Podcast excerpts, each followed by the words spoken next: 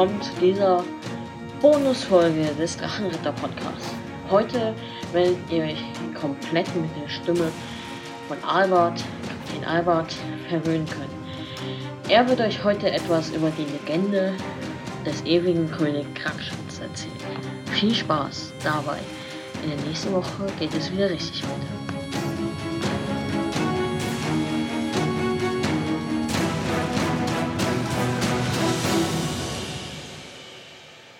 Null Zerg. Das riesige Reich den Zergen fiel, die komplette Ordnung wurde innerhalb von zwei Jahrzehnten niedergeworfen. Der letzte Zerg starb in einem einzigen Feuersturm, dessen Überreste noch heute zu sehen sind. Ein Sturm, von dessen Stärke sich das umliegende Land in Hunderten von Zyklen nicht erholen wird. Der komplette Kontinent wurde von einem riesigen Chaos überzogen, das in der kompletten Geschichte unangefochten auf Platz eins steht. In einem solchen Chaos werden Helden geboren. Ist auch der, von dem meine Aufgabe es ist, zu berichten. 36 Zyklen nach Zerg. An der Küste Allyrs im Subkontinent Eman geht ein Schiff vor Anker.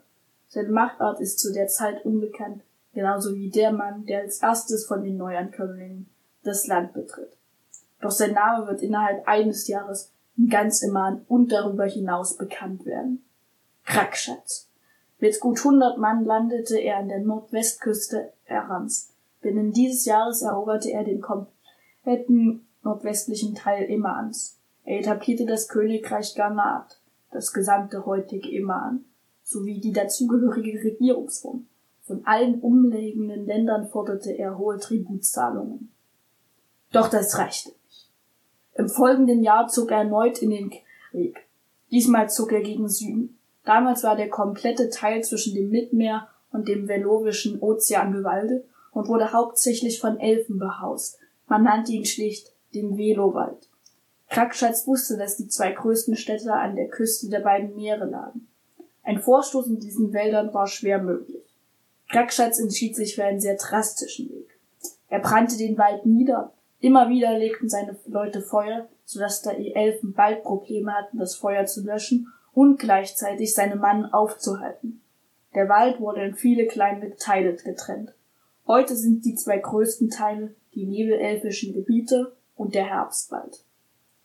37 nach Zerg dankte der König des Waldes Bandon der Erste ab. Doch auch dieser Sieg war für Krakschatz nicht genug. Über die Gebiete mit Gebirge hatte er keine Kontrolle. Die Zwerge leisteten zunehmend Widerstand da sie die nötige Stärke besaßen, unabhängig zu sein. Doch auch sie wurden besiegt. Kragstads genialer Freund Otton tat, als ob er von Kragstads verbannt worden wäre und nun bei den einzigen Unabhängigen Schutz suche. Zwergenkönig Aurelosch hieß Otton in seinen Hallen willkommen. Ein Fehler.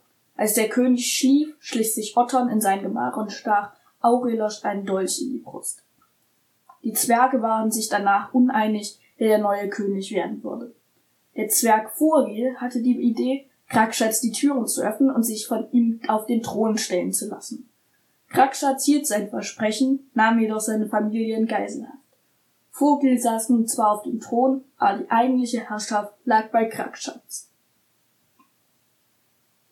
In den folgenden Zyklen eroberte Krakschatz den Norden, bis an den Rand der Mammutsteppe.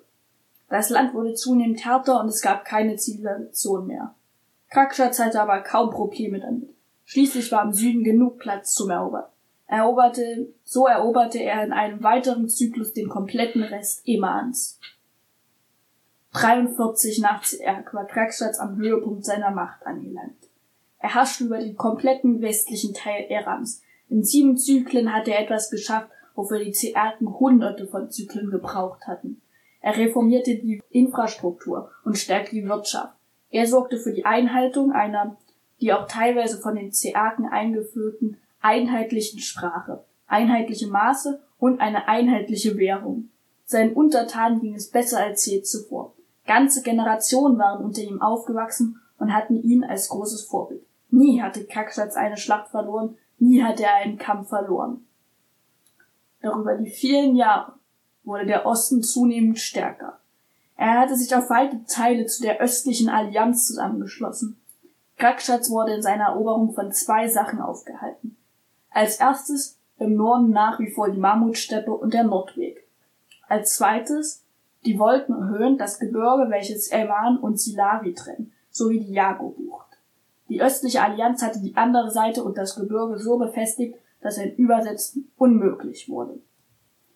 Kratschatz war von einem zunehmend stärker werdenden Machthunger besessen. Er traute auch nicht mal mehr seinen engsten Vertrauten.